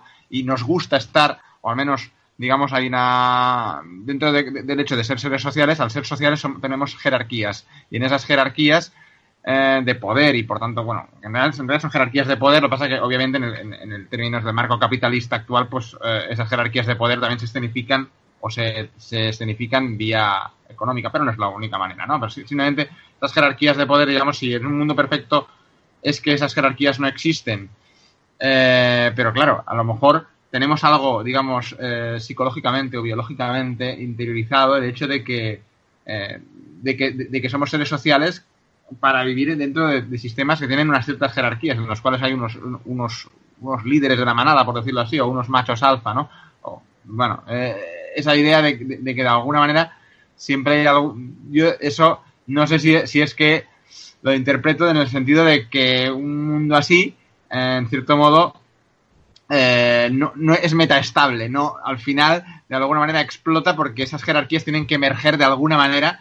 Eh, en algún momento, ¿no? Porque no todos tienen las mismas capacidades ni, ni todos a lo mejor hacen lo mismo para, para merecer lo mismo, ¿no? Y entonces, pues, eh, el, intentar mantener algo artificialmente, a, o sea, a, jerárquico, sin ninguna jerarquía, sin ninguna, más que jerarquía, exactamente, sin ningún, digamos, sin, con el máximo beneficio para todos, sin ninguna escala social, pues eso es a lo mejor insostenible. Obviamente, eh, no sé, a, nivel social, experimento así que se haya hecho, pues a lo mejor, pues lo más, lo más, lo más cercano que tienes es, eh, pues probablemente es la Unión Soviética, pero no sé hasta qué punto eso es una idea de decir, mira, ¿ves? Pues también ahí petó, pues eh, nosotros hemos intentado a nivel ya súper perfecto, porque la Unión Soviética evidentemente es una chapuza al lado de lo que supongo que in, in, in, imaginan y conciben esas máquinas ultra inteligentes, pero es que ni así, ni haciéndolo todo perfecto, todos iguales, pues es imposible. Y me gustaría apuntar una cosa más, eh, que también me, a colación de lo que habéis dicho, y es que efectivamente, claro, como esa insatisfacción a lo mejor con el mundo que, nos, que, tenemos, da igual cuál sea, es que es lo que tú dices, incluso aunque fuera un mundo perfecto, a lo mejor acabaríamos insatisfechos por esa igualdad total, ¿no? No sé. Pero eh, el tema es esa insatisfacción que nosotros tenemos con nuestro mundo, eh, claro, si no llega a ser crítica, y eso es verdad, hay modelos sociales que, que simulan ese aspecto de las revoluciones, es decir, si, si, la cantidad de gente que está descontenta con un sistema que es opuesta se mantiene en un nivel aceptablemente bajo, no pasa nada y no es peligroso. Pero si llega a un nivel crítico, que es de punto de inflexión, no, y no hace falta que llegue a más de la mitad, ¿eh? contrariamente a lo que se cree, sino que necesita ser una cantidad, no, no me acuerdo ahora dónde está, pero no sé si entre el 10 y el 20% ya empieza a ser una cantidad que empieza a, poder crear esa, esa dinámica retroalimentada, ¿no? En el cual si hay suficiente gente que ya, mm, digamos, eh, se genera digamos, suficiente animadversión hacia, hacia el sistema, entonces eso se retroalimenta y se genera un proceso revolucionario, dilo como quieras. A partir de ahí, el modelo lo que además genera eh, es curioso porque se genera el proceso revolucionario, luego se genera una reacción, lógicamente hay una represión a esa revolución que, bueno, puede triunfar o no, en definitiva, es irrelevante, porque el modelo se reestabiliza y al cabo de poco, de un tiempo, vuelve a generarse ese proceso de insatisfacción, vuelve a... Y esto es como algo cíclico, ¿no? algo eterno. Y de hecho, Matrix mmm, parece que, que viene a, a, ser un poco eso, ¿no? Es decir, es una, un sistema en el cual periódicamente la humanidad llega a un nivel de, de, de criticidad y ¡pum! Se, se, se, revoluciona, pero todo está controlado, todo está previsto, digamos, y evidentemente ya los sistemas de, que, lo, que lo moderan y a partir de ahí pues se vuelve al, al pacto, a, a, la tregua y así pues a lo mejor eternamente un ciclo de, de neos sucediéndose y, de, y, y, no sé, da la impresión de que lo, que queda un poco así abierto, ¿no? Pero que sí que, que eso es un ciclo que a lo mejor se viene produciendo, vete a saber cuándo, porque claro, si eso es una, una ilusión, pues imagínate, pueden estar remontándose. Eh, el, y, y, y, durante cuánto tiempo puede ser ah, un ciclo eterno ¿no? de, de, de, revoluciones que en el fondo a nivel social, histórico, si tú miras la, la, pues es, es, una cosa que se va dando periódicamente, todos los sistemas al final llegan a una situación de inestabilidad y se, se renuevan vía procesos bastante convulsos, que son los que los que los, um, los regeneran y los y vuelven a, a reestructurar la, la, las jerarquías, etcétera, ¿no? Que comentaba antes, pues vuelven a, digamos, a, mezclarse, a, repartirse la baraja de nuevo, ¿no? Y eso es un poco quizá que lo que también sigue, igual se observa en la, en la trilogía, digamos, ya en general, eh, a nivel de lo que al final pasa, que parece que dicen, bueno, y esto hasta que vuelva a haber otra revolución y otra vez vuelva el ciclo a, empezar. Pero bueno, sí que ya te digo, no. Eh, eso es un poco lo que, lo. Muy, muy bien. Eh, yo a lo mejor, ¿no? Más que entrar a temas de jerarquías, sí que concebiría que una historia al final no es solo el, el, recorrido de un único protagonista, sino de un conjunto de relaciones sociales. La historia de Neo no tiene sentido sin su relación social con Trinity, que puede ser identificada como la diosa, o su relación con Morfeo, como puede ser entendido como el mentor, o con Cifra, que es el Judas de la historia, y que también estas historias que son cíclicas y repetitivas se dan a un marco más grande como puede ser el social, ¿no? como al final las revoluciones o las rebeliones pueden ser subsumidas y controladas desde el mismo poder. Permitir que haya un poco de descontento para que éste no sea desbordante y mantenga el propio sistema a flote. Yo eh, sí que voy a continuar creyendo, ¿no? porque lo que ha comentado Salva me ha parecido tremendamente interesante sobre la, la, la concepción de la iluminación y el camino, pero sigo concibiendo que uno de los mensajes centrales de la película es cómo precisamente los estados actuales, con el acceso a la tecnología, pueden recrear estas historias, porque al final son historias que se repiten en otras tantas películas, en otras tantas historias. Está en el Nuevo Testamento, está en el taoísmo, está en un montón de historias. La historia de la iluminación, eh, más que una historia, es casi un esquema que universalmente se ha utilizado. Y muchas veces, precisamente, la figura de Salvador se ha utilizado para controlar a las masas. La idea de que vendrá un Cristo que hará que la, que el mundo resucitemos y vivamos una especie de paraíso en la tierra, es un mito que precisamente lo han utilizado regímenes muy crueles para, para justificar su propia labor. Una de las grandes cosas que habla la película para mí es precisamente cómo la tecnología o incluso el avance de la ciencia no ha eliminado, no ha suprimido esos esquemas mitológicos y religiosos que están en los albores de la humanidad, sino precisamente cómo eh, se ha, los ha hecho suyos e incluso los ha magnificado, los ha podido amplificar. Esto es un tema que yo creo que podemos hablar más adelante. Cerrando un poco el programa, me gustaría, porque hemos empezado con filosofía y me gustaría recordar a un filósofo y es que ha surgido mucho el término duda durante todo este programa. Y precisamente hubo un autor que fue Descartes, que el discurso del método lo que pretendía era la articulación de una forma de conocimiento que precisamente se asentara en la certeza, es decir, aquello que tiene que ser verdadero absolutamente porque se demuestra a sí mismo, porque es suficiente y es necesario. ¿Y cuáles son aquellos saberes que pueden asentarse en una certeza? Aquellos que superen las dudas más radicales. ¿Cuáles son de estas dudas, de los argumentos, de los imaginarios estéticos que utiliza Descartes? La idea de no poder distinguir entre sueño y realidad y la idea de que hay un genio maligno que es capaz de manipular lo que tú piensas, lo que tú sientes, demostrarte una realidad que en realidad es, es falsa.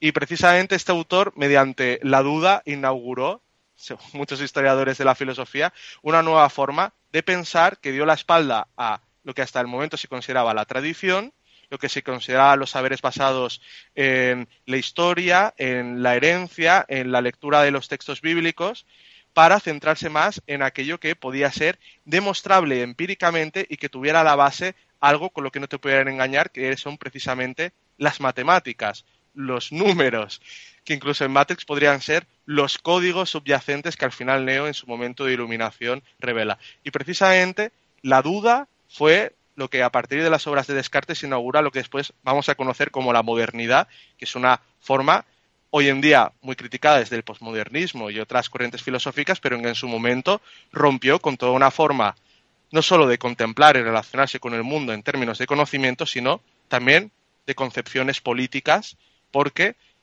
regímenes que se basaban en la monarquía, en la herencia y en la religión ya no podían sostenerse. Bueno, y con esto yo creo que podemos ir cerrando el programa. Eh, Luis, yo te apuntaría una cosita, muy breve, si te parece bien. Sí, sí, adelante. Vale, vale. A ver, es sobre el tema de lo del sueño y la realidad. Nada, simplemente decirte que hay un momento, o sea, esto ya es Calderón de la Barca, ¿no? Porque la vida, porque la vida, vida sueño, los sueños sueños son, en fin. Esa duda entre sueño y realidad, entre la certeza de lo que experimento si es real o no es real, me ha parecido fantástico la diversión que acabas, de, que acabas de hacer ahora. Hay un momento en la película cuando le va el, cuando recibe Neo en su casa al que le va a comprar el software pirata, Neo le dice, ¿nunca te ha pasado que no sabes distinguir entre el sueño y la realidad? Y nada, era por ilustrar lo que acabas tú de decir. Efectivamente, la película está impregnada de duda, en tanto que está impregnada de búsqueda de verdad, de certeza o de iluminación de conocimiento. Totalmente de acuerdo. Eh, entonces, para cerrar definitivamente el programa, eh, voy a dar una palabra a cada uno para que brevemente pueda terminar de cerrar aquellos flecos que siente que necesariamente tiene que sacar a la luz e iluminarnos. Empezamos con Josep. Eh, vale. Bueno, yo primero empezaría con paraíso para quién. Porque es que el paraíso es el paraíso es para las máquinas y además las máquinas están representadas en sus orígenes solo por la figura del arquitecto que en sí lo que simboliza es el orden. Todos sabemos muy bien cuál es el orden en política, tiene que tener, tiene, está normalmente relacionado con cuestiones de tipo absolutista, de tipo dictatorial, no sé, también remite a un mundo feliz y, y todas estas utopías que se basan en el orden y en este caso es el orden que establece las máquinas. Seguramente sería un paraíso para ellos pero es un paraíso en el cual parece que quizás la humanidad ya tenía toda esa felicidad garantizada, pero no tenía la capacidad de elección, o sea, la capacidad de salirse del sistema, que yo creo que es un poco eh, lo que, eh, lo que, de lo que se habla en la película. Eh, luego, hay otra cosa que quería decir y es que yo creo que la película hace una crítica a nuestra sociedad actual, en la cual eh, las máquinas simbolizan esos poderes que nos dan la ficción, eh, como ha dicho Salva, de la cultura, que podríamos entender muy bien con los sistemas democráticos en que tenemos esa ilusión de decidir, aunque luego las máquinas hacen lo que les da la gana. Yo creo que ahí hay una crítica eh, que se sumaría a todas las demás. Por encima de esa crítica, hay una que eh, para mí es la que atraviesa todas las películas y que tiene que ver con los arquetipos de Joseph Campbell y que creo que no es baladí. Yo creo que las hermanas Wachowski hacen con Matrix lo mismo que Verhoeven con Starship Troopers. También la película, la experiencia cinematográfica sirve para criticar o para señalar qué es aquello que es más relevante. ¿no? En Verhoeven era la propaganda y cómo funciona la propaganda también a nivel de público. Y aquí es cómo las sociedades asumimos los sistemas de poder gracias a los sistemas de creencias que están establecidos desde el principio de la civilización o de las primeras, los primeros cuentos que se contaban alrededor de las hogueras, toda la mitología que se ha construido a lo largo de la historia y que funciona igual en todas partes. ¿Y qué sucede? Que a nosotros nos muestra una figura como Neo, como nuestro protagonista, la persona que nos tiene que liberar. Y esta persona Neo en realidad es un producto también del sistema, como luego vemos más adelante. Es un producto del sistema además puesto adrede para controlar estas revoluciones. Y es una persona que tiene capacidades que superan a las del resto, eh, porque puede, porque no es que pueda haber el código, es que forma parte del código, forma parte del sistema, que es lo más bruto, ¿no? Y además, conforme más va avanzando, hasta que llega al final, más parte forma del sistema. Que eso es algo que también cambia la nariz. En la mitología, normalmente el héroe, cuando se enfrenta a, a, a su enemigo final, al que tiene, al dios al que tiene que batir, que a veces es su padre, y en Matrix es su padre, o tiene eh, mucho que ver con la figura paterna, normalmente cuando lo vence es porque también asume los defectos o las cosas por las que quería luchar contra el padre. Y de hecho, el arquitecto se lo dice directamente en la segunda película. Él es el que va a actualizar a nivel de software toda la Matrix, o sea, Neo. Forma parte del sistema. Entonces, si eso lo comparamos con las sociedades actuales, es muy cojonudo, porque en realidad, ¿quiénes tienen las capacidades para eh, interceder en la vida de las personas? Pues rara vez son personas eh, que no surjan ya de ciertos poderes, que tengan capacidades nobiliares, económicas, políticas, que ya forman parte de una élite. Pero, ¿qué es lo mejor todavía? Que en el, en el caso de que no fuera así, la propia lucha contra el sistema lo separaría de la sociedad para otra vez eh, reiniciar todo el sistema basado en un sistema de creencias que dice que hay unas personas que rigen el mundo y el resto. Y el resto poco puede hacer porque no tiene las capacidades de interceder, no tiene posibilidades de ningún tipo, no tiene poderes de ningún tipo, y si a lo mejor los tuviera, pues al final, en realidad, lo único que podría hacer es actualizar ese sistema de creencias para seguir perpetuando un sistema de poder en que unos mandan y el resto solo tiene la apariencia de poder decidir, pero en realidad son esclavos enchufados a la Matrix. Muy bien, con esto pasamos a Salva, una intervención breve para ir cerrando. Bueno, lo de breve quizás sea utópico. Em, voy, a intentarlo. Voy a intentarlo, voy a intentarlo. Esto que, hizo, que ha dicho ahora José me parece genial, brillante, porque efectivamente el plano, digamos, externo está condenado al fracaso. Es un poco lo que intentaba decir antes, es decir, que toda la representación que tú hagas fuera de, en, términos de liberación de la humanidad, de revolución, del sistema político, de una resistencia, de si se pone en cuestión el sistema de, orden y de, y de autoridad y de poder, todo eso, en última instancia, pues bueno, mm, fíjate que al final acaban tablas, eh, después de la tercera película de Matrix, ¿no? Pero bueno, mm, muchas veces en la historia el que gana luego reproduce, en fin. Esta lo explica muy bien Josep. Eh, es como la, conciencia de que ahí fuera lo que hay es un erial, eh, una tragedia donde, donde digamos la rueda siempre gira y se reproduce siempre lo mismo, ¿no? Y por eso eh, la, la, la, única salvación sería esa ascensión espiritual. Que al final, en la tercera película de, Matrix, de facto, es decir, Neo sublima, ¿no? Por decirlo de una, forma de decir, ¿dónde está Neo? Al final, ¿dónde, dónde está Neo? Pues no se sabe, o sea, es como que ha cambiado ya de plano, de dimensión o qué sé yo, ¿verdad? Mm, hay algunas cositas, voy a intentarlas decirlas muy rápido, ¿vale? Hay un momento en que Cifra, eh, Cifra, el, el traidor, dice que Matrix es más real, ¿no? voy a volver a incidir muy rápidamente en esa idea que he dicho antes.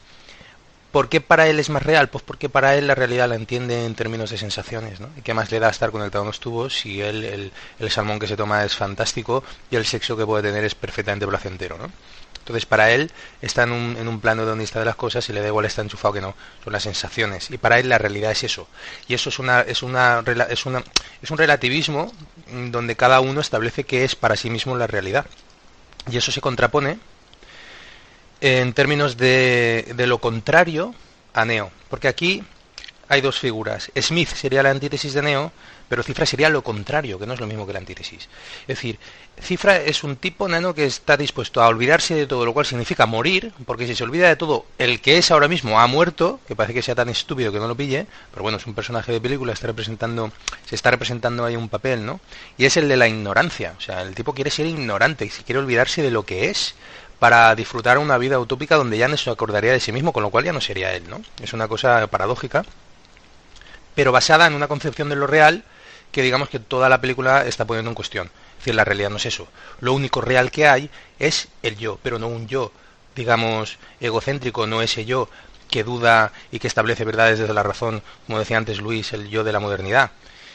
Es un yo espiritual, es decir, es aquel que trasciende el propio pequeño yo para ser ese gran yo que digamos que se representa en Matrix cuando al final Matrix, le digo, Neo, trasciende y ya no se sabe dónde está, eh, está en otra dimensión. ¿no?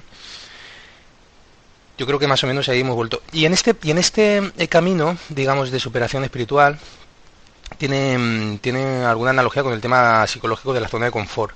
Es decir, tú no vas a buscar el conocimiento si no tienes algo, un aliciente, que a, lo largo de la película bien porque dice, la, pregunta es lo que nos impulsa, ¿no? Y de hecho en la tercera película vuelve a venir un poco eso de qué es lo que nos impulsa, qué es lo que nos impulsa. Hay algo que siempre nos impulsa, más allá. O no, ya ahí está la cuestión. Hay algo que nos impulsa o puede que no haya nada que nos impulse. Si hay algo que te impulsa, te lleva más allá de tu zona de confort. Y en la medida que te vas más allá de tu zona de confort, puedes experimentar momentos como los de Neo cuando va en el coche dentro de Matrix yendo a eh, ver a la oráculo. De repente dice, yo iba a comer ahí, tenían unos noodles fantásticos. Y lo echa de menos porque lo ama.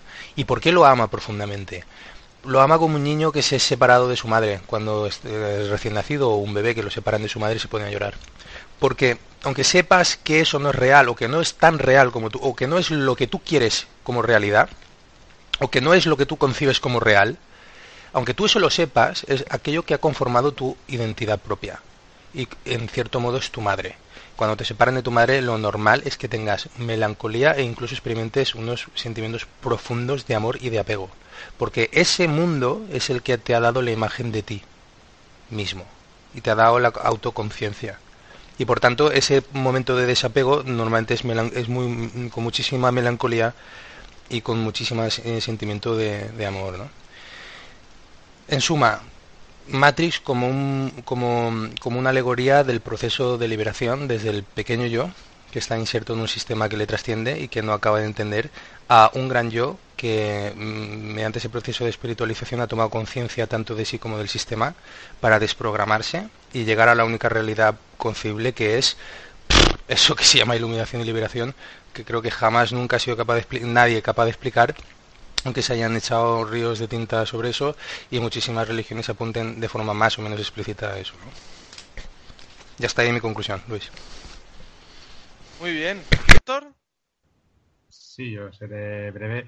A ver, básicamente, efectivamente, estoy muy de acuerdo que eh, una de las cosas que significa es lo, difícil que es salir del marco en el que estamos socializados como personas y como cuando aún eso ocurre, lo he comentado antes, pero me gustaría incidir, aún cuando ocurre esa subversión, esa, digamos, del, salirse del marco y tratar de, de cambiarlo, realmente el propio sistema se vacuna, genera al final una nueva, una nueva iteración del, del mismo, digamos, con una variante, o sea, lo, hace mutar, pero en el fondo es un nuevo ciclo y por tanto estamos efectivamente trágicamente condenados a estar sometidos a algún sistema de creencias. Cambiará, mutará, se adaptará, pero será otro. Es decir, al final, eh, ahora mismo, pues a lo mejor, el, yo que sé, el cristianismo mismo, el código de creencias cristiano entra en crisis, pero estará emergiendo otro código moral el que sea, que evidentemente seguirá rigiendo eh, al, al, grueso del, digamos, el colectivo humano, ¿no? Digamos que, ha abandonado un código pero que va pasándose hacia otro, ¿no? Entonces, de alguna manera, eso es como una, eso, digamos, significa esa, esa, situación de que es, esa tragedia, de, que, de que al final, de alguna manera, siempre estás sometido a, es difícil de que, y por otra parte, eh, sí que efectivamente también, también esa idea de que la realidad si es única, objetiva, o si es relativa y subjetiva, que es lo habéis comentado, eh, en el cual pues entonces dependería del observador, eh, si es absoluta o, si es absoluta y no depende, en, digamos, de, mi observador. Ese dilema de realmente, ese dilema sigue habiendo, abierto también en la propia física, o sea que es un dilema que evidentemente la película yo creo que también plantea, pero que bueno, que también la ciencia en sí mismo eh, sigue estando planteándose qué es eso, qué es lo que ocurre con la realidad, porque cuando se pasa a lo pequeño, ya sabéis, el mundo cuántico, pues resulta que efectivamente, según el observador, pues eh, puede, digamos, la partícula estar o no estar, ¿no? Es, el, famoso gato de Schrödinger, ¿no? que es la, significa más la idea de que puede estar muerto, puede estar vivo hasta que no, hasta que no abres la y puestas las dos cosas a la vez, ¿no? Eh, pues esa idea yo creo que también está un poco, digamos, claro, es decir, que la realidad científica ya está en ese, con ese problema y no se ha resuelto, porque no se sabe que, eso es lo que llaman los científicos la colapso de la función de onda, que no se sabe si eso es que hay un multiverso, es decir, de muchas infinitas posibilidades, o realmente eh, cómo es, qué es, ¿no? ¿Qué es la realidad? Pues eh, sigue, siendo, sigue siendo ese misterio y bueno, esta, esta es, es un poco también el el las dudas que deja abierta la, la, película. Muy bien, pues recogiendo todo esto, yo muy brevemente lanzo unas preguntas para los futuros debates. ¿La figura de Neo es una figura de líder emancipatorio o es un dispositivo para el control social? ¿Es la narración de la saga de Matrix una historia sobre la iluminación y la trascendencia a un plano superior? o es un retrato trágico sobre las repeticiones y ciclos constantes del control social. Y en este sentido, como antes hemos estado hablando del símbolo del Tao, del yin y el yang, en realidad nos está representando a lo mejor las dos cosas combinadas, por muy paradójico que sea, el hombre y la máquina, la libertad y el control, la realidad virtual y la realidad física. Bueno, pues esto para próximos programas. Muchas gracias por haber estado.